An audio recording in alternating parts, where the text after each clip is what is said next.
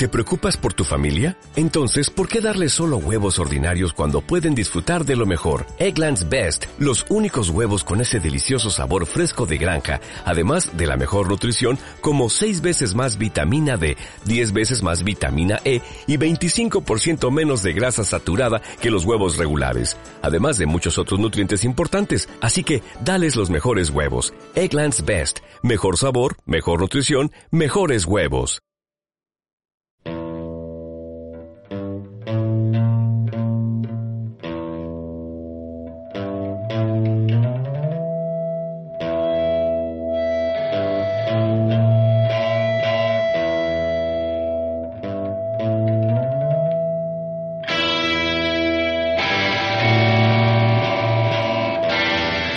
De la cultura pop. Un podcast de Consoni comandado por Diego Salgado y Elisa Macausland.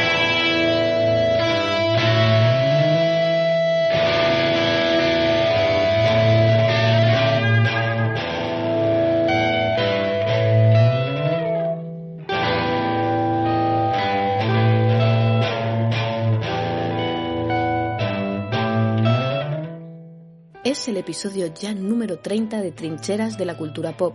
La ocasión nos impulsa a abordar una faceta recién nacida de lo mainstream, quién sabe si un fenómeno coyuntural, aunque dé lugar en cualquier caso a lecturas enriquecedoras de todo tipo. Los NFTs o NFTs, es decir, los activos digitales no modificables, y en particular los activos digitales artísticos, sensación del mundillo cultural y el económico en los últimos meses. La sintonía y la banda sonora del programa corren a cargo, como ya sabéis, de nuestros compañeros Carmen y Jorge Yogur de Pera, mientras que Alberto de la Hoz se encarga una vez más de la voz en las citas y de la asistencia técnica. Todo listo, por tanto, para iniciar el episodio número 30 de Trincheras de la Cultura Pop. Gracias, como siempre, al auspicio de Consoni.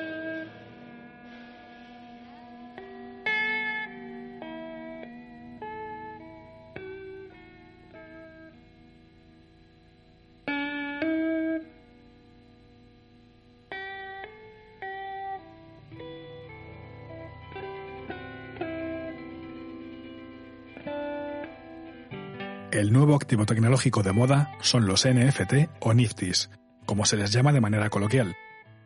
El término NFTs es un acrónimo de Non-Fungible Tokens, es decir, activos virtuales no modificables. Activos no muy diferentes en su valor al asignado tradicionalmente por los coleccionistas a sus posesiones especiales. Sellos, monedas, arte, muñecas. Los NFTs o activos virtuales no modificables tienen por tanto un valor arbitrario, que depende de la oferta y la demanda que existe en torno a ellos en cada momento. Pero ¿cómo hemos llegado hasta los Niftis? Primero fueron las criptomonedas, elementos de software que hacen en Internet las veces de activos monetarios descentralizados. Gracias a las criptomonedas pueden llevarse a cabo transacciones entre internautas sin necesidad de intermediarios. Las criptomonedas representan valores en el mercado virtual, aspiran a convertirse en medio de pago adoptado masivamente, o en su defecto, servir como moneda de cambio en mercados nicho como el de la Internet de las Cosas. La tecnología que sustenta las criptomonedas es a su vez la del blockchain o cadena de bloques, estructuras digitales de datos muy complejas, imposibles hoy por hoy de hackear, que ejercen como registros contables gracias al consenso sobre la integridad de sus datos de la que participan todos los internautas con sus actividades. Las cadenas de bloques están por tanto en el origen de las criptomonedas y ahora de los NFTs, obras, activos, que consolidan un modelo creciente de aspiración reputacional por parte del individuo en un ecosistema, Internet, que fue durante sus primeros años un pensamiento en sentido contrario, anónimo, generoso, participativo. Der blaue Mond.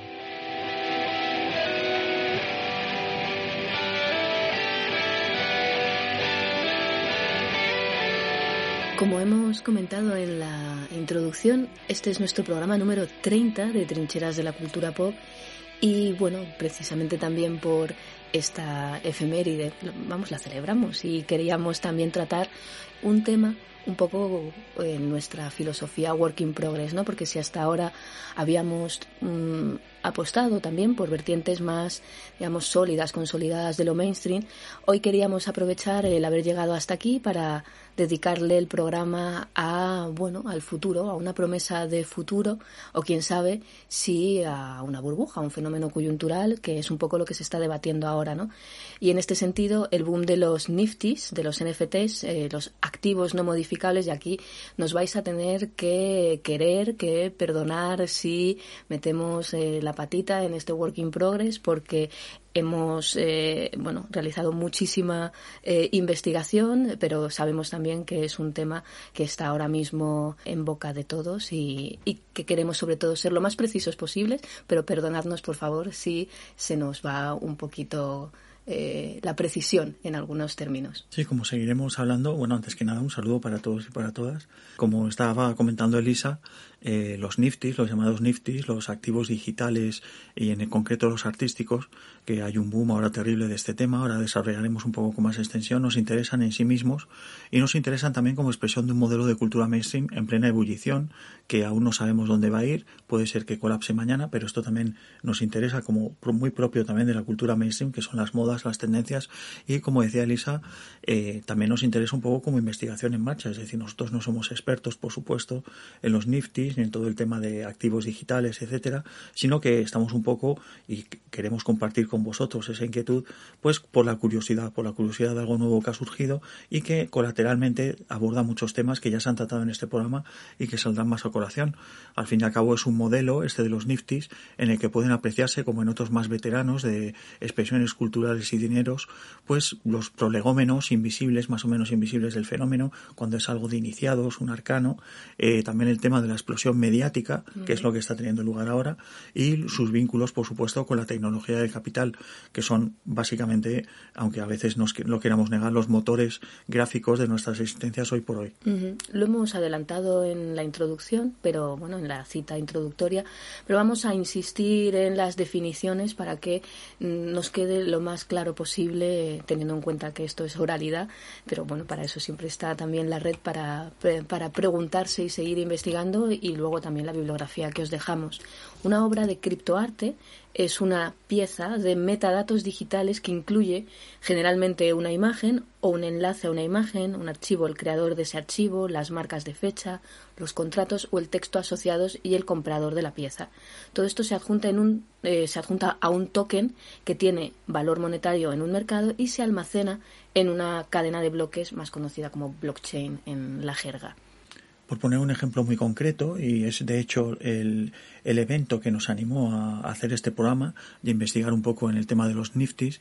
en el pasado 11 de marzo se vendió por la friolera de 70 millones de dólares una obra llamada Los primeros 5.000 días, que es un collage digital, obra de un artista que es conocido en Internet como Biple, aunque su nombre real es Mike Winkelman, que hasta octubre del año pasado de 2020 nunca me había vendido en el mercado digital una obra por más de 100 euros. Es decir, de pronto este señor se encuentra con la sorpresa, ya hay un vídeo muy divertido por internet de cuando él se entera que se ha hecho esta subasta, ya ha vendido esta obra digital suya eh, por 70 millones de dólares, insisto, lo único que se le ocurre decir, está en el sofá con su mujer, con su esposa, es ahora ya por fin voy a poder ir a Disneylandia. Es un fenómeno, insisto, que indica la novedad de algo que en realidad sí lleva alarmándose y lleva en desarrollo un tiempo, cómo explota de golpe, no solo funciona con el tema, y aquí volvemos a lo que, un poco a la introducción que hemos hecho, no funciona solo en términos artísticos, sino monetarios. Es un tema muy interesante de cómo, eh, por un lado, este formato de arte digital nuevo, en,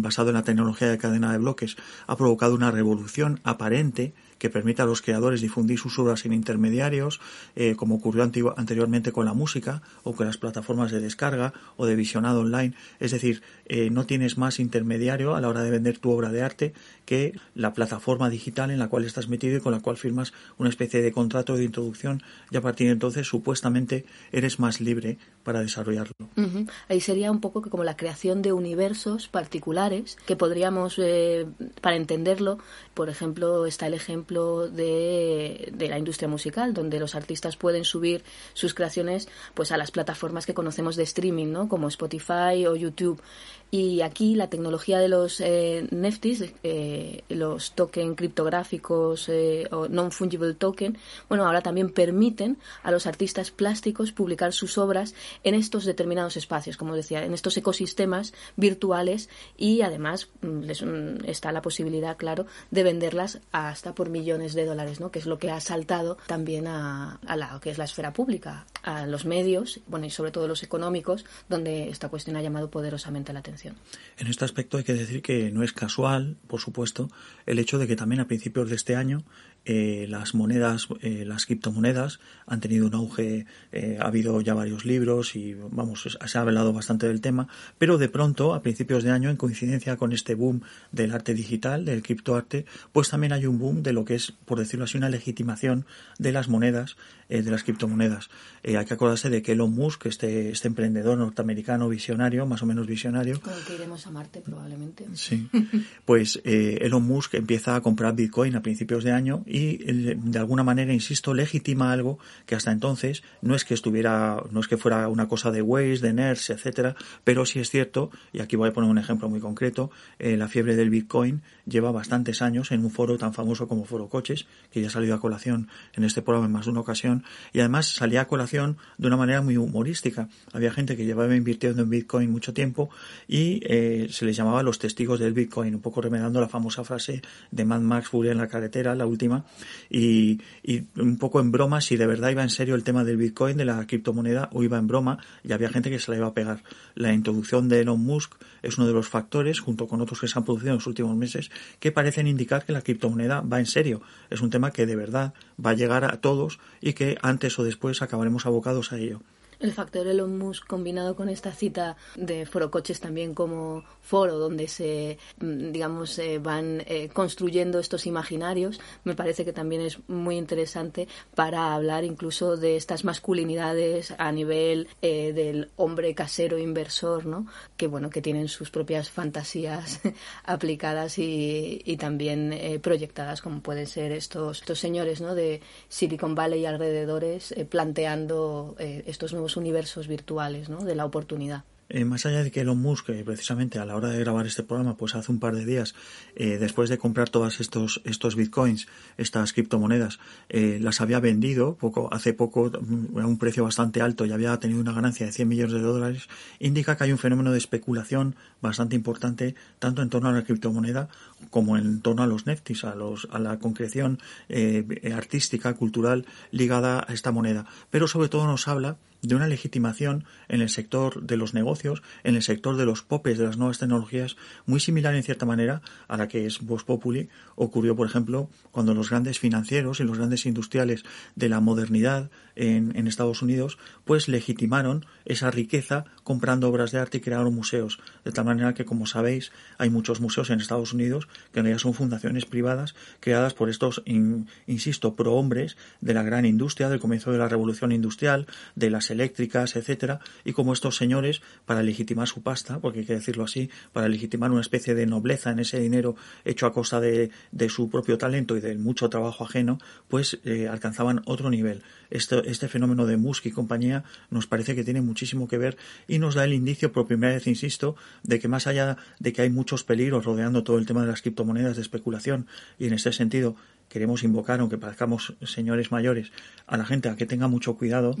a la hora de invertir tanto en criptomonedas como a la hora de, eh, como artista, volcarse en el, en el mundo digital a través de los niftis, porque creemos que pues que corre muchos riesgos y es un mercado muy volátil y ya veremos dónde está. Pero sin duda, insistimos, estos nombres metidos, hay ciertas dinámicas que nos recuerdan mucho al comienzo de la modernidad económica en Occidente. Exacto, es esa idea de invertir en cultura para, como comentabas, adornarse, pero a la vez eh, esa idea también eh, de aterrizar, de hacer, digamos, eh, mainstream, estamos por ver, ese sentido también de oportunidad, porque hay ahí una entre muchas comillas, porque tenemos que verlo, ¿eh? porque esto se está haciendo, esa democratización del, del mercado, o al menos ese acceso de repente como mucho más fácil, invisibilizando también esa tecnología y haciendo que, bueno, que sea poco más que un planteamiento de aplicación, ¿no? De app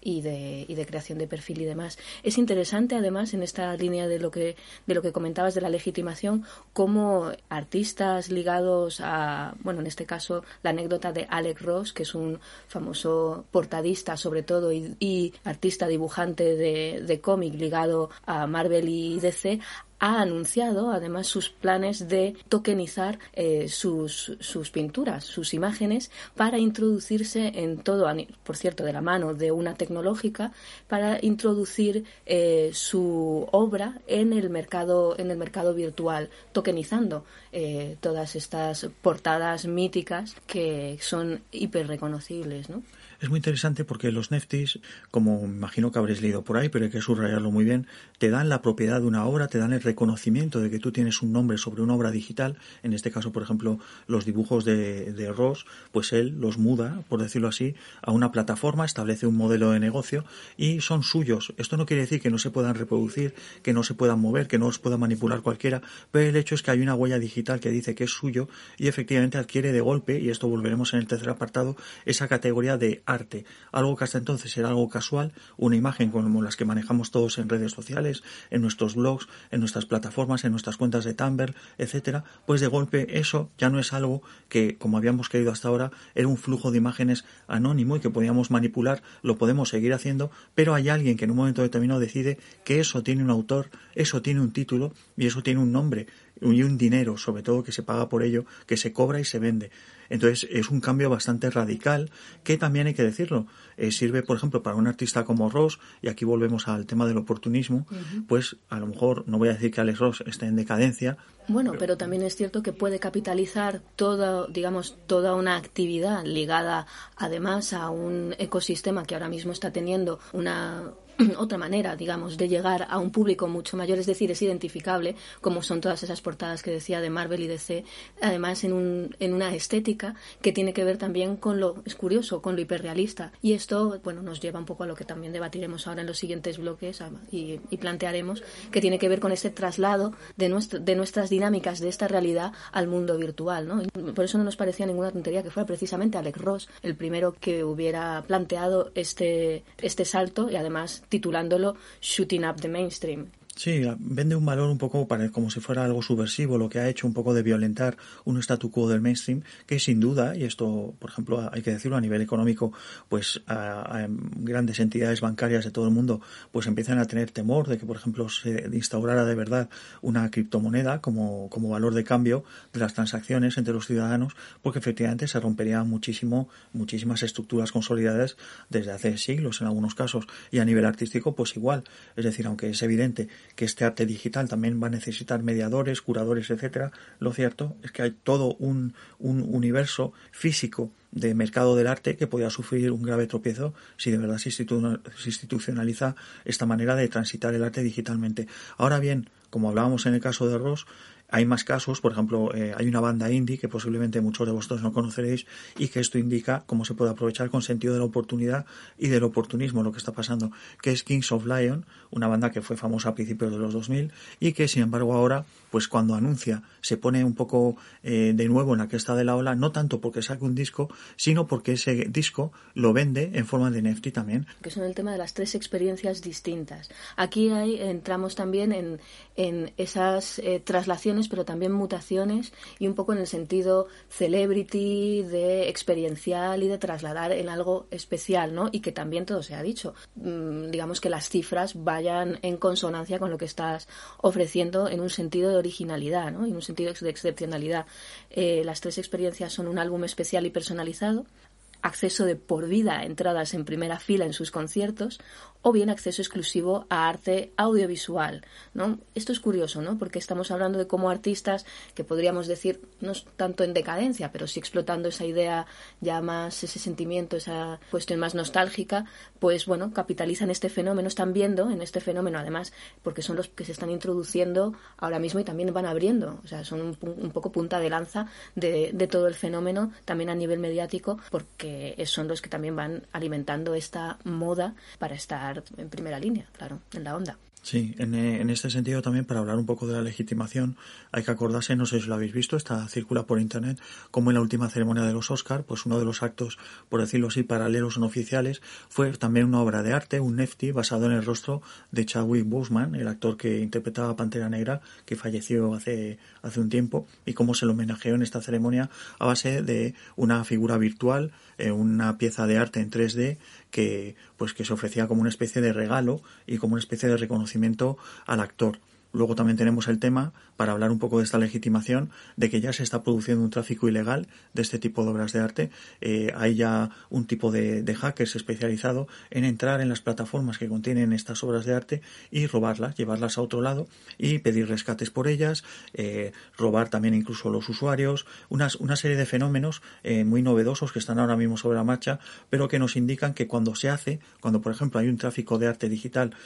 ilegal y hay un tipo de robo etcétera, es porque ahí efectivamente hay algo. Ya no es un tema un poco de capricho de cuatro, con perdón, pirados que están manejando o experimentando. Eh, luego, de hecho, en el segundo apartado hablaremos de las grandes diferencias de expresiones tradicionales del, del ArtNet, del arte digital con el contemporáneo, que ya no es un tema de nicho, es un tema que cuando está todo el mundo entrando tan a saco, es que algo hay, aunque sea más o menos coyuntural. Hay un tema de oportunidad y ahí también el hecho de que la propia justicia eh, ya esté sentando jurisprudencia, ¿no? Sin ir más lejos, la Audiencia Nacional ha, abierto ya la puerta a investigar lo que son eh, estafas piramidales relacionadas con criptomonedas. Y eh, claro, esto es de la semana de la semana pasada, pues ya han aceptado la inhibición de un juzgado en Tenerife para investigar la mayor trama piramidal en relación con la inversión en criptomoneda a través de la empresa, bueno, empresa eh, Arvistar 2.0. Bueno, a partir de ahí se está investigando todo el tema en sentido también de, estafa. A fecha de hoy, porque como decía Elisa, de hecho nos ha costado grabar este programa, porque es un programa cuya preparación no es un tema que tú preparas y más o menos tienes cerrado, sino que es que día a día van surgiendo cosas nuevas. Lo que más nos ha fascinado, y con ello vamos a cerrar este primer apartado, porque nos parece muy indicativo de a qué punto puede llegar el tema de los neftis, de, este, de estas piezas de arte eh, digital con dueño y con marca de agua, por decirlo así, es eh, Mass House. Es una experiencia que es una construcción digital que emula una vivienda. Es eh, un diseñador ha diseñado una vivienda virtual que puede usarse de dos maneras. Ya ha tenido comprador porque la ha vendido por medio millón de dólares y entonces lo más lo más curioso porque va mucho más allá del tema de ser un nefti, una obra de arte al que alguien le ha puesto una cadena, por decirlo así, para hablarnos de un futuro muy posible de que, puede suceder en nuestras experiencias eh, virtuales, que es el hecho de que tú lo puedes lo puedes disfrutar de esta vivienda en realidad virtual o lo puedes disfrutar en nuestro propio mundo mediante realidad aumentada. Es decir, que tú adornas lo que es tu propio entorno físico alrededor con esta realidad aumentada que no termina de despegar, pero que a lo mejor este es el impulso definitivo y lo haces eh, además con una serie de ambientaciones que no es solo esta obra de arte, esta, este diseño arquitectónico de vivienda virtual, sino que además tiene una banda sonora esta, esta vivienda, por decirlo así, para crear una atmósfera, un ambiente que en este caso ha sido producida por un, por un miembro, un productor de Smashing Pumpkins, Jeff Schroeder, y a través de una aplicación que se llama Super World, que os recomendamos que visitéis su página web, eh, resulta que descubrimos que esto es lo más fascinante. Que hay un universo de realidad aumentada asociado a todo ello. Es decir, aquí eh, lo que se está planteando además es la compra y venta de lo que llaman virtual real estate, es decir, tú puedes eh, comprar espacios reales. Y es ya algo que en este en este en este ecosistema de, de realidad aumentada. Y, y además mm, bueno esto es un poco en un sentido casi de,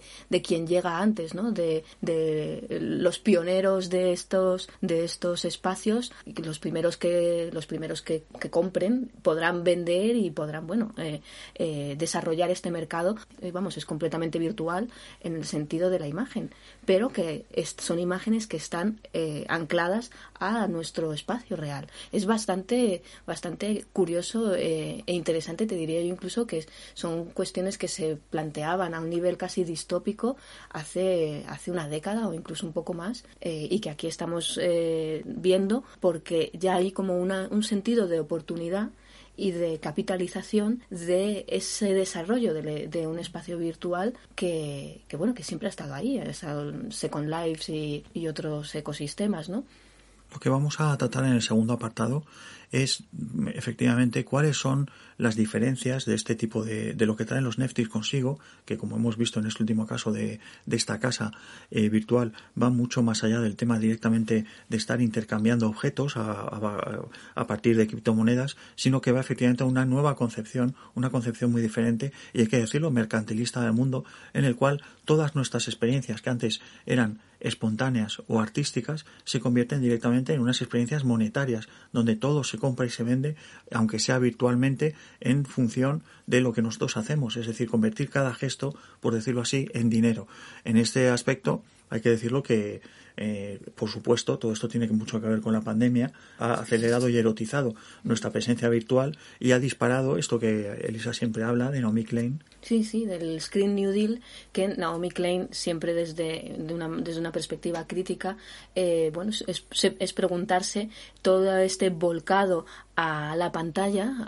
que todo este volcado de nuestra actividad a lo virtual, eh, sobre todo a quién beneficia, ¿no? Y por qué de, de repente todas las políticas nos, eh, políticas públicas, sobre todo, y en un sentido globalizado, nos están empujando a, a que estemos eh, de una u otra manera, pues eh, volcando nuestra, ya no solo nuestro tiempo, sino nuestras y nuestras identidades y especulando en este, en este espacio, en este espacio virtual. En definitiva, lo que nos vamos a preguntar en los siguientes apartados es si, como dice Renata Ávila, si la Internet de la creación y de la espontaneidad ha desaparecido, si lo que tenemos ahora es una vigilancia y un control de unos sobre otros traducido en una e-, economicidad de los gestos, vamos a preguntárnoslo. No tenemos una respuesta definitiva en este aspecto, no queremos ser apocalípticos, pero tampoco integrados, porque aquí hay que decirlo, eh, insistimos en el tema de que hay que tener mucho cuidado con esto. Hemos escuchado, entre otras cosas, algunos programas de radio que nos han dejado muy perplejos en cuanto a su falta de crítica, un poco hacia lo que viene, con este deslumbramiento siempre hacia lo nuevo y hacia lo tecnológico, mm. que sin duda es peligroso, para, al menos para un individuo en particular. Sobre todo, eh, volvemos otra vez a lo que tiene que ver con la persona de a pie que eh, va a necesitar también, eh, es curioso que se plantee el tema de, de, un, de, una independencia frente o de una descentralización de determinadas eh, instituciones, cuando en realidad también se van a necesitar otras personas y otros profesionales que, que, lleven un poco o que describan, al menos es curioso también, como decías, esta descripción acrítica sin al menos plantear um, los, los contras más allá del tema medioambiental, que ahora hablaremos. Pero yo creo que ahí también hay que ver un poco lo que también hemos, hemos tratado en no pocos trincheras de la cultura pop, ¿no? Hasta qué punto hay un volcado de, eh, de toda esta cuestión, el de repente plantearte como el freelance de tu vida, si lo que nos eh, cuestionamos es hasta qué punto somos moneda de cambio.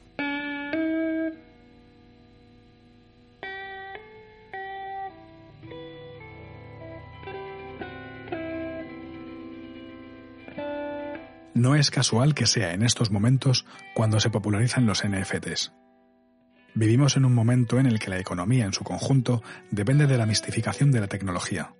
Silicon Valley se ha convertido en el proveedor principal de magia que nos permite extraer valores tangibles e intangibles del mero uso de la electricidad. Y desde siempre, cualquier cosa con la que se pueda especular será utilizada por los poseedores del dinero para hacer más dinero.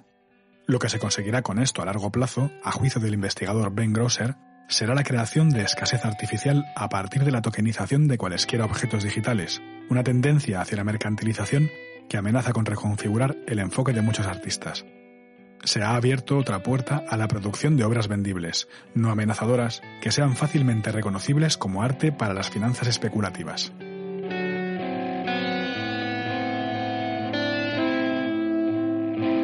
Álvaro Lorite.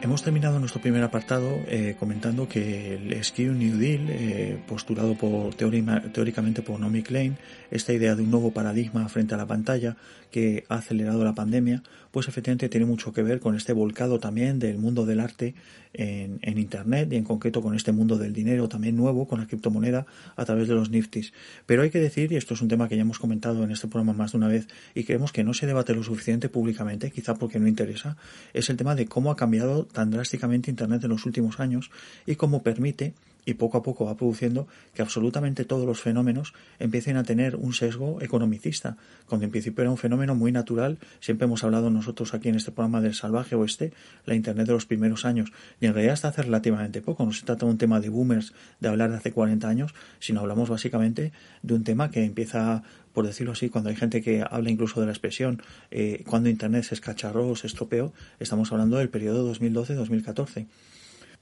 Hay que entender además que en, ese momento es como el, digamos, el, el, evidente, ¿no? El evidente de traslación eh, de la vida a la dinámica de redes sociales y esa, eh, digamos, concreción de, de, la propia identidad física en la virtual. Pero es un debate que se ha tenido en, en siempre en, en, todo lo que tenía que, que, ver con el pensamiento ligado a Internet eh, como potencial. Y es, siempre ha habido esa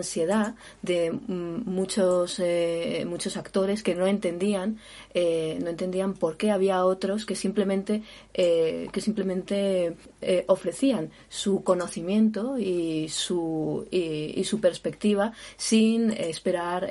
nada a cambio ¿no? y esto es algo que hay que tener muy en cuenta porque es lo que hemos hablado muchas veces de cuando se introducen las nuevas generaciones en contextos que no de los que no conocen su, genealogía, ¿no? Que parece que todo siempre ha sido así y ha habido otros momentos y ha habido otras épocas en las que, eh, por ejemplo, Internet tenía más que ver con el intercambio que con la capitalización. A fin de cuentas, como decía, el tema de la capitalización ha sido una obsesión desde el principio de no pocos actores, ¿no? Porque dicen, bueno, todo esto con lo que estoy especulando, ¿cómo lo, cómo lo monetizo? En este sentido nos resulta bastante, bastante divertido, bastante paradójico Albert Lloreta tiene un artículo espléndido que os, os enlazaremos también en la bibliografía, escrito para la página del CCCB, donde habla, donde va describiendo cómo es la Internet de hoy Albert habla de una Internet convertida casi en un casino de Las Vegas, en un terreno lleno de grandes corporaciones, en una forma de navegación que consiste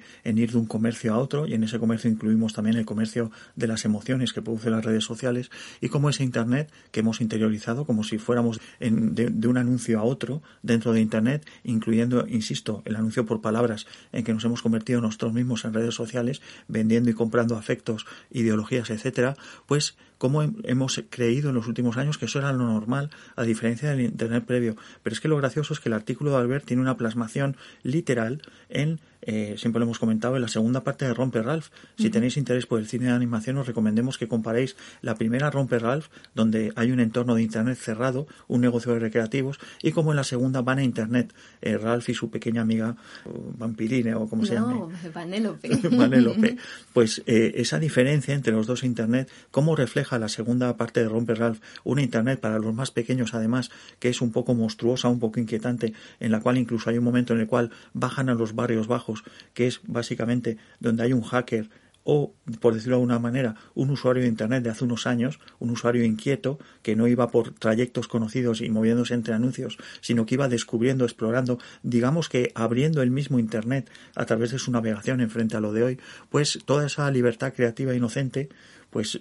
eh, poco a poco lo vamos perdiendo en este en este un poco juego de identidad que como veremos eh, pues y está demostrando esto se ha demostrado un monstruo que nos está devorando y sobre todo que se está convirtiendo en un modelo economicista de identidad. Es un poco el contraste de eh, el modelo explorador al de consumo. Y es algo a mí me parece incluso perverso en, en, el segundo en la segunda entrega de Romper Ralph porque estamos hablando de que esa apertura de, de Internet, ese estar, ese estar en online, eh, que es elevar lo que era ese universo, ese universo cerrado a el mercado, el mercado online, claro, es presentado como un eh, como el mundo, pero es que el mundo está todo codificado por, eh, por marcas, por marcas que además pertenecen cada una de ellas a una serie de conglomerados que se dan cita en esa, en esa virtualidad, ¿no? Y lo que se ofrece ahí como mundo, en realidad, son, son lo que comentaba, ese, ese, esa traslación de lo que antes era eh, el entorno público publicitario, volviendo un poco a Klein y a su logo de, del cambio de siglo, a este nuevo Screen New Deal en el que eh, toda esa eh, ese ecosistema publicitario que antes entendíamos en lo que llamábamos esfera pública ligada a lo físico, pues ahora ha pasado completamente a lo virtual. Esto tiene todo que ver, aunque parezca que nos hemos desviado, con los niftis, con el tema de eh, convertir, sellar, por decirlo así, una obra de arte virtual. ¿Por qué? Porque en realidad lo que está haciendo los niftis no es solo obras de arte, lo que se entendía tradicionalmente por lo que es arte. Es decir, por ejemplo, hemos hablado de canciones, de experiencias ligadas a un álbum, hemos hablado de una casa, de un diseño de una casa virtual, es que los niftis puede ser cualquier cosa. Es decir, hay gente que está convirtiendo en token, en un, en un fungible, eh, Twitter, tweets, está convirtiendo un meme, artículos, un meme, es decir, todo lo que antes era una expresión libre, una expresión desinhibida, una manera de estar, un gesto en Internet, se está mercantilizando, por decirlo así, o se, se quiere sacar una cierta tajada económica a la hora al convertirlos en niftis. Y esto, evidentemente, más allá de lo que podamos opinar cada cual de si puede ser bueno o malo a nivel, por ejemplo, de, pues de desterrar viejas estructuras económicas, etcétera, pues tiene una base clara de ese hecho de una elevar los, los temas de la propia identidad, por ejemplo, la creación de un tuit, a un nivel egomaníaco que supone que puede haber una rentabilidad económica en el simple hecho de haber hecho un tuit, por ejemplo, divertido en un momento determinado. Esto es una, es una variación que además es muy reciente, porque en realidad el criptoarte, todo lo relacionado con este tema, es eh, prácticamente tiene cinco años, lo cual coincide con lo que hablábamos antes un poco de cuándo se rompió Internet. Exacto, la fecha, eh, digamos, más, digamos, donde empezaron eh, a trabajarse esos laboratorios de criptoarte, se remite, pues como decíamos, un lustro 2015 y es en 2017 donde encontramos ese punto de inflexión, ese ver el sentido de oportunidad también en un ecosistema de lo que era Internet en 2017, que era eh, como los memes de gatitos, que se llama este fenómeno de criptogatitos, y el, eh, una edición que se convirtió también en colección limitada, titulada Crips and Weirdos, pues nos viene a decir un poco cómo era el ecosistema, ¿no? Cómo lo friki, el meme, era eh, el escenario previo a esa, digamos, legitimación artística de lo que ha venido a posteriori ya en marcos tipo galerías virtuales, festivales ad hoc y, demás, ¿no? Hay que decir que también hay experiencias eh, con los Niftis que no son, no son especulativas, sino que son, eh, al contrario, intentan un poco subvertir. De hecho, como decía Elisa, ya en 2018 se ha creado un ecosistema de galerías y festivales, pero sin embargo, eh, vamos a citar una sola obra, por poner un ejemplo, hay, hay una obra de Kevin Abos y el famoso artista chino Ai Weiwei que se llama Priceless, como indica su nombre, está precisamente lo que se dedica es a boicotear la ligazón de la obra artística con el dinero que cuesta o con el dinero con el que se puede especular a base de una serie de temas que podéis leer en internet, es bastante popular, lo cual quiere decir que efectivamente, como siempre hablamos, hay otros caminos, aparte de los que nosotros mismos nos estamos dedicando a establecer en los últimos años para relacionarnos y para vivir, por decirlo así, en internet. Y a esto lo ligaría también con, bueno, Abos y sobre todo Ai Weiwei, pues son artistas reconocidos eh, y que eh, nos llevarían a la propia tradición eh, artística de, del criptoarte que tiene que ver con el net art, que no es un género nuevo, no, bueno, no es una nueva forma artística, tiene 30 años de, de historia y, y, lo que sí es cierto es que, bueno, estamos hablando de cómo eh, todos esos artistas en realidad veían Internet en un sentido de laboratorio, de posibilidad de mundo y un poco en contraste con lo que estamos eh, hablando hoy aquí, ¿no? que es el tema de hasta qué punto bueno, la materialidad, esa capitalización, ese, podríamos decir, de eh, cierre del experimento de laboratorio es lo que también se está trabajando ahora en línea con, con esta filosofía del, del criptoarte. En este sentido hay que decirlo que el criptoarte es una forma de net art, por decirlo de alguna manera, pero el net art va mucho más allá de lo que ha desembocado en el criptoarte. De hecho, es curioso porque Elisa, mientras estábamos preparando el programa, encontraba un, un libro que prácticamente, eh, por decirlo así, estaba certificando de alguna manera, el, no, no voy a decir el fracaso, pero sí el final de la filosofía que contenía el NetArt. Es una antología que se llama NetArt Anthology, que además eh, es curioso porque también le ha atropellado la pandemia. También era una exposición que eh, de lo que plantea es una, un eh, una recuperación y un, y un storytelling de la historia del net art desde los 80 hasta nuestros días, ¿no? Se puede, se puede ver en, en internet, es interesantísimo porque habla de, de, la evolución también de esos potenciales que algunos se han quedado por el camino y cómo ha habido también un cambio filosófico a la hora de enfrentarse también a lo tecnológico desde, desde lo artístico. En ese sentido, hay que decirlo que los propios nombres lo indican un poco. Una cosa es criptoarte, es decir, arte ligado a la criptografía y también, por supuesto, a la criptomoneda, y eh, cuando hablamos de net art, por decirlo de alguna manera, no estamos hablando en realidad de arte, no estamos hablando de lo que entendemos de arte como objetos, estamos hablando de una manera de relacionarnos con Internet que desencadena unas nuevas dinámicas artísticas. El cambio de paradigma y de pensamiento es muy importante porque el net art básicamente siempre ha sido un proceso de experimentación, un proceso a través de Internet que ha desembocado, que ha desembocado con el tiempo pues en happenings, en, en mezclas o combinaciones en las experiencias, en los eventos, entre lo material y lo digital, en juegos dentro de lo digital con diversos medios que expresan eh, diferentes cuestiones que juntas desembocan en nuevas experiencias, es decir, siempre es un proceso en marcha, no tiene nada que ver con que con crear que, es un poco lo, un poco lo inquietante del criptoarte, que al fin y al cabo está trasladando, y sobre esto volveremos en el tercer apartado, está trasladando valores de siempre y conceptos de siempre al mercado, al nuevo mercado virtual que estamos describiendo. De ahí por, eso habíamos recogido una cita de, de el netartista Robert Adrian X, uno de los pioneros, que creemos que, bueno, creemos, es muy preciso ¿no? en lo que es el netart y lo que aspiraba, ¿no? No se trata de crear cuadros e imágenes, sino de encontrar maneras de vivir con estos sistemas, de observar cómo la cultura está cambiando en estos sistemas. Y esto es lo, interesante también que, se trasladaba en ese espíritu previo eh, de trabajo desde y con Internet, ¿no? Y que tenía que ver sobre todo con la generación de ideas, de pensamiento, de espacios, de ecosistemas, sobre todo de intercambio, ¿no? Y esto no es ninguna, ninguna porque estamos hablando de que ahora estamos trasladando todo el tema en términos de propiedad, ¿no? El estatus de relación del objeto con el sujeto, de las cosas del mundo con los seres que la conocen y la manejan, es decir, estamos hablando de una economía de mercado, mientras que lo que antes se trataba era una economía de distribución que, bueno, se hablaba sobre todo del acceso a una información que circulaba, que estaba disponible para todos, para todas, y que tenía que ver sobre todo con, con no pertenecer, sino simplemente con, el, eh, con la difusión y, la generación de, de, ese pensamiento y de ese intercambio. Y es algo que derivaba también de lo que es la economía del don, ¿no? que se hablaba mucho hace una década de todo ello. Y es interesante como, eh, interesante y a la vez da para pensar en qué nos ha ocurrido en un sentido en un sentido también de actores dentro de la propia de la propia red que ni siquiera estemos hablando ya de ello. En este aspecto todo y en esto es algo que hemos repetido mucho también en este programa, todo empieza y termina en la responsabilidad individual. No somos títeres, nosotros somos cómplices para bien y para mal de las cosas que suceden y hay que decirlo que en la traslación que está ocurriendo ahora mismo de la economía de mercado, de lo real, de lo físico, de lo tangible de nuestro mundo a lo virtual, nosotros también tenemos una responsabilidad y también la tendremos en cuanto participemos de esta conversión de todo gesto, de toda obra, de todo, de toda libertad que antes teníamos de expresión en un gesto cuantificable de una manera eh, mercadotécnica. Hay una palabra, hay una frase muy bonita con respecto a la economía del don que, propiciaba el NetArt, que es una frase que habla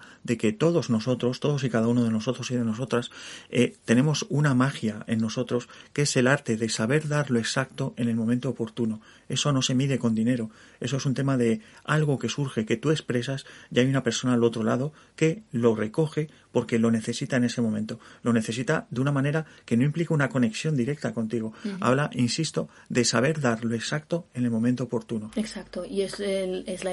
la, filosofía de herramientas como la propia Wikipedia, por ejemplo, que también cumple 20 años en este 2021. Estamos hablando de, de ecosistemas que tenían sobre todo que ver con, bueno, con ese, como comentábamos, con ese intercambio, con el propio acontecimiento y la propia creación de una temporalidad, mientras que aquí estamos viendo y,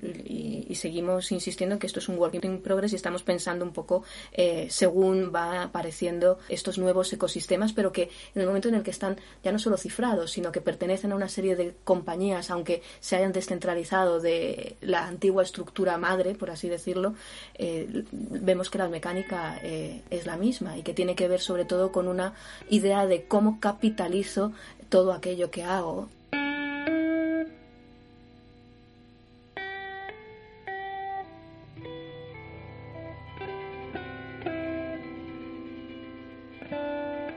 La razón por la que el mercado del arte ha desarrollado sus propias técnicas no ortodoxas reside en un producto, la obra de arte, que en sí misma elude las categorías económicas.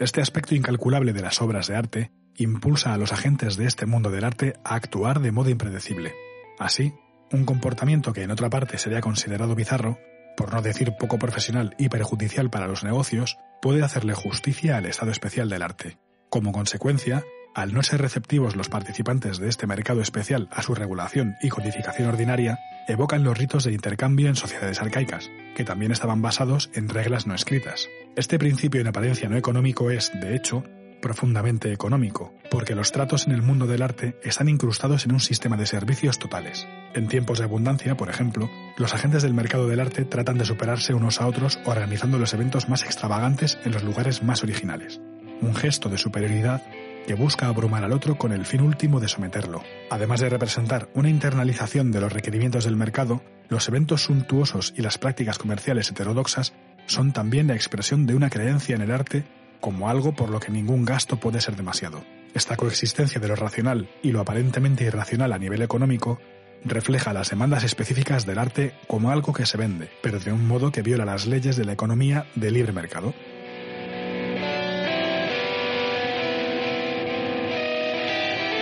Isabel Grow.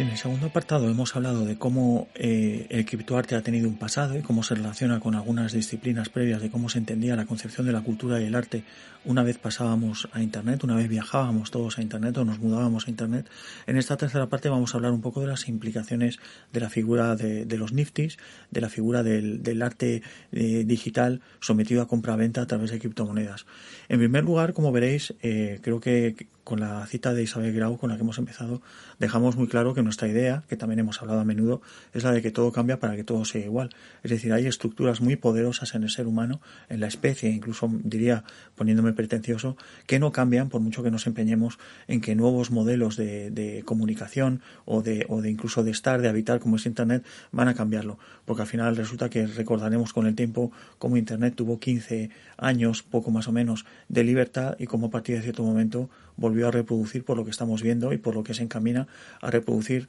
todos los todas las virtudes y vicios, porque no quiero ser negativo al respecto, de un sistema como es el capitalista. Que yo siempre comento que no se puede atacar al capitalismo como si fuera un monstruo tentacular que está fuera de lo que es el ser humano, sino que en realidad el ser humano tiende bastante a una economía de intereses particulares y generales que el capitalismo ha sabido a lo largo del siglo XX por lo menos conjurar muy bien, ha sabido invocar muy bien, eh, concretar muy bien, de tal manera que como estamos hablando, pues antes que después en Internet también parece que se está imponiendo estos modos de capitalismo que, insisto, hay que hablar de raíces psicológicas y sociales muy profundas de la configuración del ser humano para entender por qué el capitalismo, poniéndonos un poco mesiánicos, siempre triunfa o lleva triunfando. En realidad hay un camino que lleva y que está este tema de los niftis y demás, pues constituye una última mutación del capital, por decirlo así. Y bueno, no hemos citado en los dos anteriores bloques a Naomi Klein y su Screen New Deal en balde, más que nada porque esto que tú estás diciendo ahora mismo, eh, Klein eh, sabe que eh, hay también una capitalización de esa naturaleza del ser humano en todas las estructuras, superestructuras eh, económico-tecnológicas que sostienen todas esas dinámicas y que, por así decirlo, no solo es que las sostengan, sino que las erotizan ¿no? y capitalizan a favor de, a partir de esas pulsiones nuestras. ¿no? Por eso siempre insistimos en el pensamiento crítico y en que, eh, bueno, que no es sencillo ser humano y mucho menos en un entorno de precariedad yo por eso hablaba antes también del estrés, de la ansiedad, de todo lo que también alimenta a todo este sentido de oportunidad y oportunismo, porque si en lo material estuviera todo muchísimo más y mejor repartido, pues eh, muy probablemente todas estas capitalizaciones de ciertas pulsiones, seguir en esta idea de esta economía de casino, no tendría tanta carnaza para seguir triturando. En este aspecto, cuando había gente que en 2005 ya estaba especulando eh, jugando en bolsa online, cuando había gente en 2010 y 2012 y 2013 que ya estaba con el tema de las criptomonedas, eh, cuando ha empezado el tema del criptoarte, no hay que olvidar que, como decía Elisa, el mundo real está ahí, el mundo físico está ahí, y resulta que descubrimos, aquí vamos a hablar del tema de la famosa huella ecológica, de las criptomonedas, del minado, de toda esta energía que necesitan los ordenadores eh, colosal, estamos hablando de cifras colosales de energía que millones de ordenadores en todo el mundo están moviendo para mantener este, este mundo eh, virtual de las cadenas, de los bloques de cadenas, de las criptomonedas, ahora de los niftis, de la incursión ya del común de los mortales en todo ese universo, que nos remite un poco, hay que decir, a Matrix. Es decir, hay una energía, hay un mundo real que va a sufrir a costa del tema de la, del abuso energético, por decirlo así, por mucho que te digan que algunas de estas criptomonedas y algunos de estos sistemas recurren a energías renovables, lo cierto es que ahora mismo hay unos consumos de energía masivos y todo parece indicar que va a ir a más, por supuesto. Claro, sobre todo si se sigue además eh, volcando eh, la realidad en este en esta virtualidad. Y luego también eh, lo hemos citado antes, pero un poco por encima, pero creo que no debemos eh, dejar de lado cómo un eh, planteamiento que antes era más elitista, como puede ser el coleccionismo, la cultura friki también eh, lo ha llevado a una eh, bueno, democratización, a una normalización que también tiene que ver con esta traslación del espíritu coleccionista y de esta creación de estos ecosistemas virtuales de intercambio de memes y, y otro tipo de cultura que además procede de ciertos foros, de una serie de dinámicas culturales que también podríamos decir que se han en cierta medida. En este aspecto hay que decir, y volvemos a lo de Isabel Grau, que es lo que ya vamos a entrar a hablar un poco de cómo todas estas novedades, por decirlo entre comillas, reflejan temas muy tradicionales. Hay que hablar, por ejemplo, de la paradoja de la propiedad y el coleccionismo con respecto, por ejemplo, a las obras de arte. Es decir, ¿qué es lo que le lleva a alguien a comprar, a adquirir, alguien que ha cifrado eh, un tuit alguien que ha cifrado un artículo, alguien que ha hecho algo que en realidad no tiene ningún valor intrínseco de ningún tipo, ahí vamos a algo muy profundo cuando tú puedes decir yo también puedo usar ese tweet, puedo usar esa imagen, puedo usar ese meme, puedo imaginar, puedo usar como quiera todo esto, que ya veremos por cuánto tiempo, porque esto es un tema también que está en el aire, ya veremos cuando absolutamente todo tenga título de propiedad, si realmente llegaremos a un punto en el cual uno puede estar distribuyendo imágenes y usando las imágenes a su antojo, pero esto ya quizás es especulación de futuro. Pero en cualquier caso, ¿qué hace alguien querer pagar por un tuit, por alguien, por algo que alguien ha codificado, un tuit en concreto, para que figure su fecha original y todo lo demás, no una captura de pantalla, sino ese tuit, por decirlo así, el código de información que contenía ese tuit. Entonces nos lleva de nuevo a temas muy profundos de por qué los seres humanos tienen tendencia a coleccionar, por qué tienen tendencia a atesorar, qué hay detrás, que hay temas ahí relacionados incluso con la mortalidad, con el hecho de ligar la propiedad a la inmortalidad, con el hecho de ligar el coleccionismo a tener algo exclusivo que no tienen los demás, una serie de valores muy profundos, insisto, que no son nuevos en absoluto. Y luego si lo ampliamos o si quieres pasemos del individuo a lo colectivo, ahí quedaría el tema también de las colecciones, de, eh, bueno, si, si se está tokenizando eh, toda una historia del Internet que, por así decirlo, se vuelve ciertamente tangible, pertenece también a una serie de colecciones. No sabemos institucionalmente esto también va a pasar a ser un, eh, un planteamiento eh, para, entre otras, eh, entre otras cosas, bueno, darle una entidad que permitirá decir que eso existe, existió y que pertenece a, a, vamos, a una línea, a una línea histórica y que se puede probar, que eso es lo interesante también de los niftis. Esto es muy interesante porque sí que es un tema muy positivo, al menos en principio, y es que el tema estábamos hablando antes de cómo, por ejemplo, se pierden intermediarios culturales, vamos a suponer que con el tiempo se pierdan intermediarios culturales en lo que es, por ejemplo, el mercado del arte, pero surgirán nuevos curadores, nuevas salas de arte, nuevos asesores, nuevos expertos, porque es evidente que el común de los mortales eh, normalmente no sabe, esto ha sucedido siempre y pasa ahora, no sabe bien en qué invertir, a no ser que seas un visionario, a no ser que arriesgues, tampoco tienes los medios, el dinero para hacerlo, ni el tiempo para hacerlo. Pero sí es muy interesante por lo que estaba comentando Elisa, que es cierto, muchos nos hemos quejado que uno de los mayores problemas de Internet es la volatilidad. Es decir, cuando alguien escribe, vamos a poner nuestro caso concreto, cuando uno escribe un texto para un libro, el libro es un objeto material que luego con el tiempo se puede encontrar en una biblioteca, etcétera. A lo mejor no se vuelve a encontrar nunca y eso también sucede. Pero lo cierto es que quien escribe en Internet sabe que está condenado antes o después a una desaparición de sus textos. Y a nosotros ambos nos ha pasado y tenemos las quejas de mucha gente que le ha sucedido lo mismo. ¿Qué pasa si tokenizas un artículo? ¿Qué pasa si conviertes un artículo en un Nifty? Efectivamente, aunque desaparezca la web en que estaba ese artículo, ese artículo ya ha quedado cifrado, ya ha pasado a tener historia. Entonces, este es un tema muy importante, porque de pronto lo que era este presente continuo que hablábamos de Internet, de pronto Internet quizá de golpe se encuentra con que tiene la capacidad de desarrollar un sentido histórico de sí misma. Podríamos hablar incluso de, bueno, eh, conversaciones que hemos tenido en torno a la arquitectura y esa idea de si hay que restaurar o hay que dejar que eh, el tiempo y, y, digamos que los elementos hagan hagan lo hagan lo que hacen no a partir de la piedra de que es lo mismo podríamos plantear es lo mismo que eh, eh, hay que dejar que ocurra en Internet o a lo mejor hay que plantear eh, unas políticas patrimoniales eh, en, esa, en ese sentido y esta puede ser una de las, una de las vías, ¿no? Sin ir más lejos, visitar blogs de hace 5, 7, 10 años a veces es bastante frustrante, entre otras cosas, porque muchos de sus enlaces han, han muerto, porque digamos que los servidores que sostenían ciertas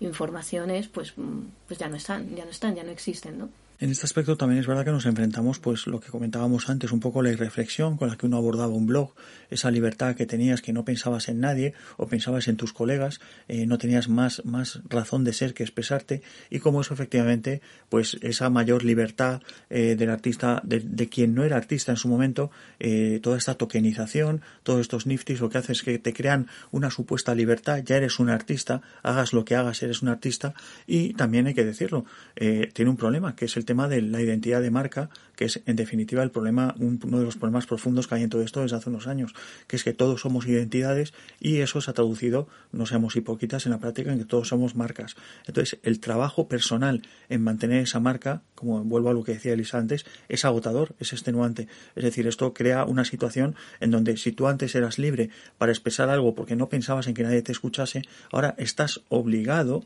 te crees obligado, porque nuestra existencia se cifra en el reconocimiento conocimiento ajeno y en dejar una impronta en estar continuamente eh, luchando por que tu, tu, tu identidad de marca quede por encima en el mercado que la del vecino. Y además en un mercado en el que va a haber más actores. Esto también es, eh, es vuelvo otra vez al tema de la ansiedad y el estrés en estos, en estos eh, entornos, ¿no? Y el, el hecho también de que no es lo mismo que entre en este nuevo ecosistema alguien que ya tiene un nombre como alguien que, que está trabajando un poco su línea eh, y la va adaptando. Que es que esta es otra de las cuestiones que también me parece interesantes, ¿no? Porque, claro, se abre también un, mundo de posibilidades teniendo en cuenta eh, lo que otros ya han hecho y han capitalizado, ¿no? Como estos collages, por ejemplo, de imágenes que te hablan también de eh, un tiempo transcurrido y eh, en, en, el online, ¿no? Que además es algo que se está también incluso poniendo,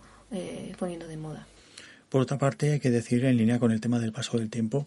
que y la, nuestra relación con el arte, que en realidad todo este tema de la tokenización de los niftis nos remite un poco a lo que es la esencia misma del arte. Es decir, cuando uno habla de un cuadro de Leonardo da Vinci, vamos a ser muy tópicos, vamos a hablar de la Gioconda. En realidad muchos de nosotros no hemos visto la Gioconda nunca, no hemos disfrutado de la Gioconda nunca. Cuando hablo de disfrutar hablo de tener una obra de arte que tú te plantas delante de ella con tranquilidad y tú eh, tienes el tiempo para sacar sus significados, para establecer una relación incluso material con ella a través de tus sentidos. Nosotros en realidad prácticamente en la edad moderna eh, no tenemos esa experiencia. Alguien nos ha dicho que la Gioconda es un gran cuadro y nosotros lo hemos experimentado a través de reproducciones de todo tipo, pero en realidad jamás hemos tenido la posibilidad, incluso aunque haya sido eh, al Louvre, no hemos tenido la posibilidad de ver la Gioconda, porque solo has visto un bulto al fondo, eso no es ver la Gioconda. Entonces, en este aspecto, a veces somos un poco, eh, esto lo hemos vivido Elisa y yo preparando el programa, hay un cierto paternalismo con respecto al, tema de tokenizar obras, etcétera, pero hay que decirlo, en realidad, esa, esa,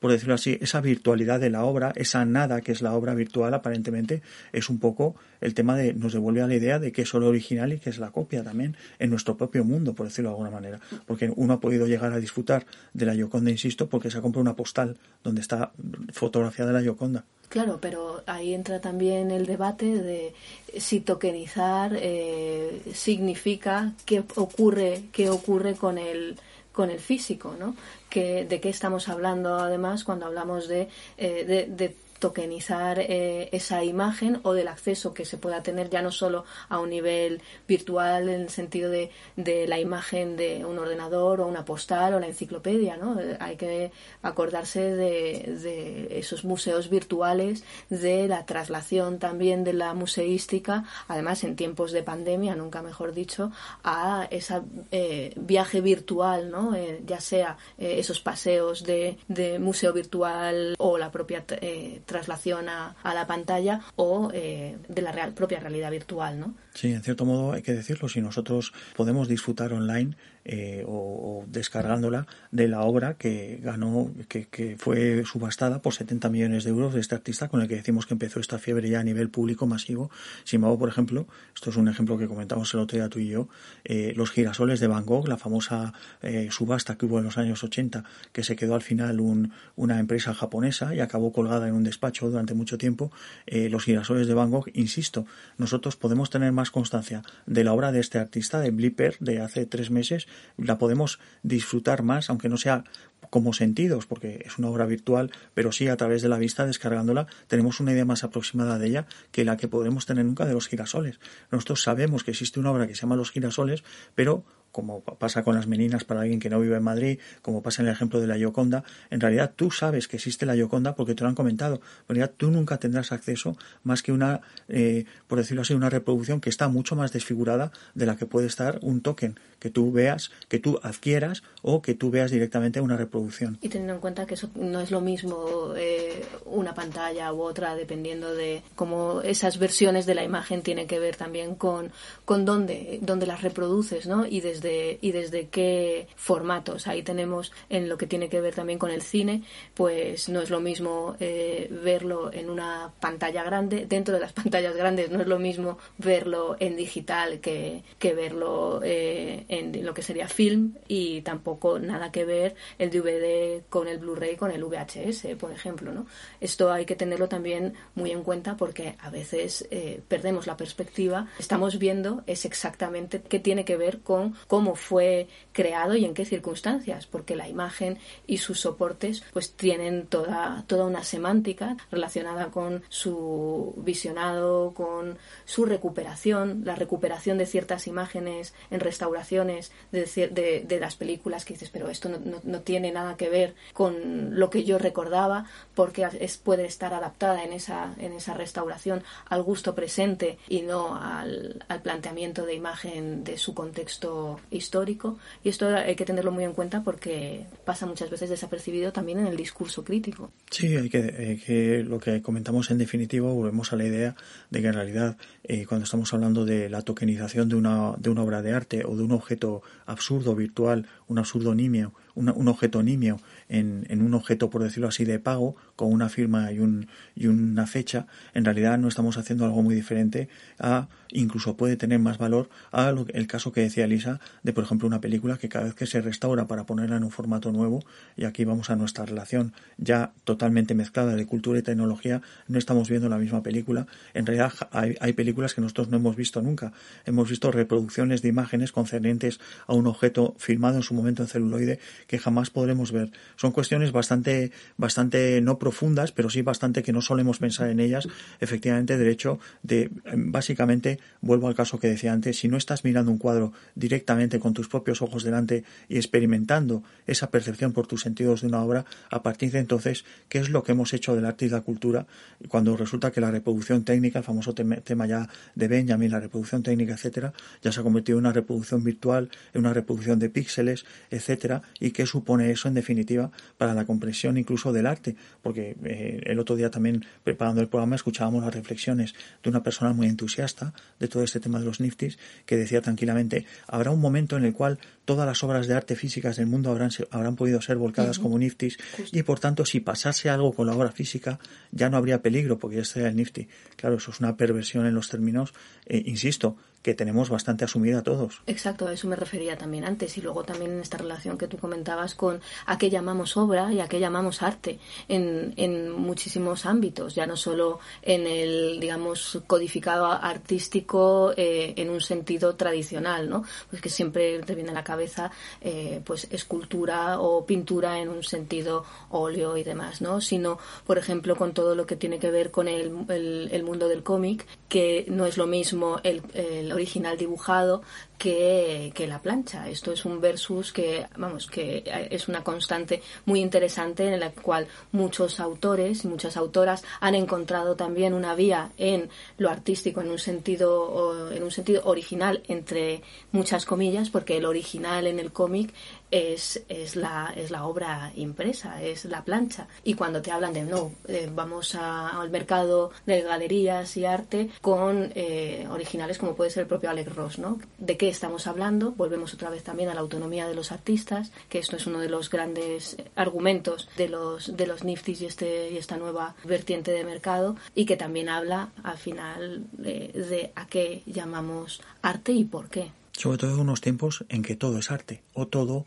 aparentemente, como hablábamos antes, todo gesto se ha convertido en susceptible de tener una firma, una fecha y de tener un precio online. Esto es un tema muy importante porque además tampoco es nuevo, tampoco lo han traído el tema de los niftis. Es decir, llevamos un tiempo, esto eh, lo hemos comentado también en algún programa, donde absolutamente todo es arte. Todo el mundo considera que todo lo que hace es arte. El arte es más complejo que el simple hecho, por ejemplo, de que como mi novio se ríe de una manera caballuna que considero divertida, pues hago un GIF con sonido, lo tokenizo y a lo mejor incluso me dan un millón de dólares como obra artística. ¿Eso es una obra de arte? Pues hombre, la obra de arte hay una intención, hay un talante crítico, hay un talante expresivo, hay una serie de búsquedas, de interrogaciones, de exploraciones que la duda queda efectivamente en qué, qué, sucede en una época en la cual efectivamente, pues insisto, cualquier gesto, por nimio que sea, también puede ser considerado susceptible de poner al lado de la Yoconda. Y aquí entramos en el tema de la comunidad, también podríamos hablar de dónde queda la crítica y en esta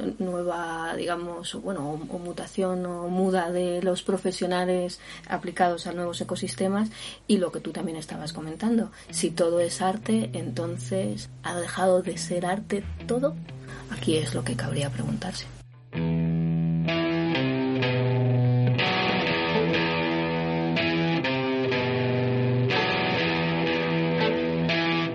Habéis escuchado la entrega número 30 de Trincheras de la Cultura Pop, podcast de Consoni comandado por Diego Salgado y Elisa Macausland, un programa que hemos dedicado a una faceta naciente de lo mainstream, quién sabe si un fenómeno coyuntural, los niftis, es decir, los activos digitales no modificables y en particular los activos digitales artísticos que han despertado un gran interés en la esfera cultural y económica durante los últimos meses. Como ya sabéis, podéis encontrar este y los restantes podcasts del programa en la web de Consoni, www.consoni.org, así como en iVoox y Spotify. También podéis informaros sobre el podcast y otras muchas iniciativas de Consoni en sus redes sociales, principalmente Twitter, Facebook e Instagram. ¿Y qué es Consoni? Consoni es una productora de arte contemporáneo y una editorial especializada en el ámbito de la crítica cultural localizada en Bilbao y con cuarto de siglo de experiencia. Trincheras de la Cultura Pop es uno de los diversos formatos que exploran desde Consoni el ejercicio de la crítica en la actualidad. Para saber más, repetimos todo en www.consoni.org.